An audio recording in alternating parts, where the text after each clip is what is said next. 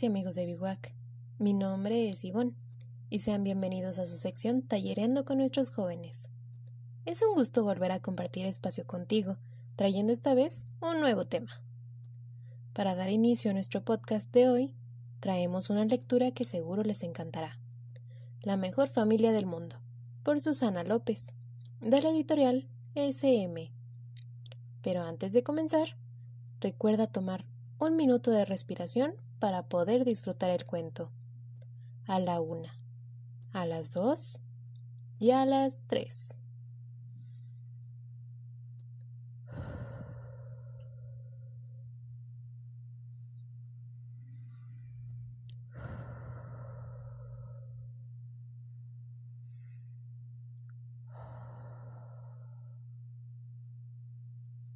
Ahora sí, comencemos.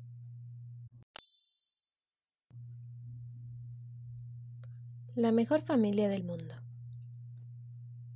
Una bonita mañana de mayo, Carlota estaba jugando en el jardín del orfanato, cuando la directora la llamó a su despacho. Te ha adoptado una familia, Carlota. Vendrán por ti mañana, dijo. Carlota cruzó los dedos y pidió un deseo. Espero que sea la mejor familia del mundo. Esa noche, Carlota no podía dormir de los nervios y pensó en cómo sería la familia perfecta. Imaginó que la adoptaba una familia de pasteleros. Si la adoptaba una familia de pasteleros, viviría en una pastelería. Podría pasar el día entre tartas, mantecadas y bombones. Escribir mensajes de azúcar en las tartas y sorber el merengue de los pasteles. Tendría orejas de chocolate para desayunar, comer, merendar y cenar. Sin duda, una familia de pasteleros sería la mejor familia del mundo. Aunque pensando lo mejor, como seguía sin dormir, Carlota volvió a pensar en cómo sería la familia perfecta. Imaginó que la adoptaba una familia de piratas. Si la adoptaba una familia de piratas, viviría en un barco pirata. Podría navegar por los siete mares, pintar banderas y colocar tesoros de doblones de oro luciría un mono en el hombro derecho, un loro en el izquierdo y un parche en el ojo. Sin duda, la mejor familia del mundo. Aunque pensando lo mejor, como aún no podía dormir, Carlota volvió a pensar en cómo sería la familia perfecta. Imaginó que la adoptaba una familia de domadores de tigres. Si la adoptaba una familia de domadores, viviría en un circo. Podría pasar el día jugando con los tigres, rizar bigotes de los cachorros y contar las rayas de su pelaje. Sin duda, una familia de domadores sería la mejor familia del mundo. Aunque, pensando lo mejor, como todavía no dormía, Carlota volvió a pensar en cómo sería la familia perfecta. Imaginó que la adoptaba una familia de astronautas.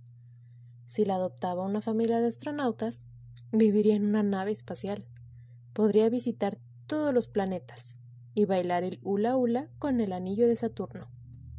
Contaría estrellas para dormirse por las noches. Sin duda, sería la mejor familia del mundo. Aunque pensando lo mejor. Con sorpresa, Carlota miró la ventana y descubrió que ya se había hecho de día.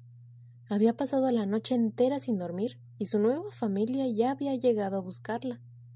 Los Pérez.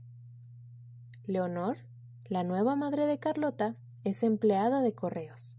No es pastelera, pero todas las tardes cuando vuelve del trabajo le compra a Carlota una enorme oreja de chocolate para merendar.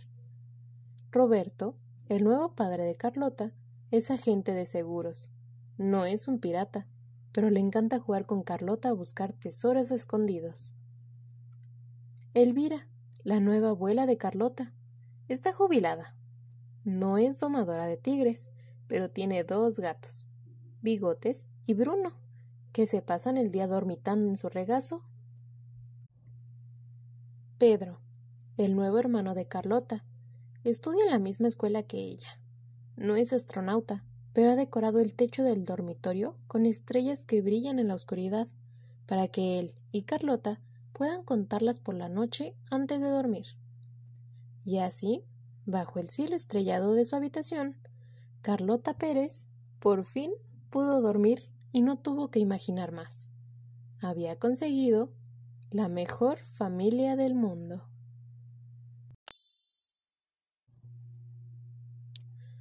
Con esto terminamos nuestro cuento de hoy. ¿Qué te pareció? En nuestra vida cotidiana vamos a encontrar a tantas amistades nuevas. Y lo curioso es que nunca sabremos con toda certeza el tipo de familia que tendrá esa persona. Y realmente no necesitamos saberlo si esa persona es feliz. En el cuento de hoy, nos dimos cuenta que existen personas que han sido adoptadas por una nueva familia y que su vida cambia totalmente. Y es que en realidad podemos encontrar todo tipo de familias, desde las que son solo de una mamá, un papá, los dos juntos, dos mujeres, dos hombres, por los abuelos o con mascotas, muchísimos tipos de familia.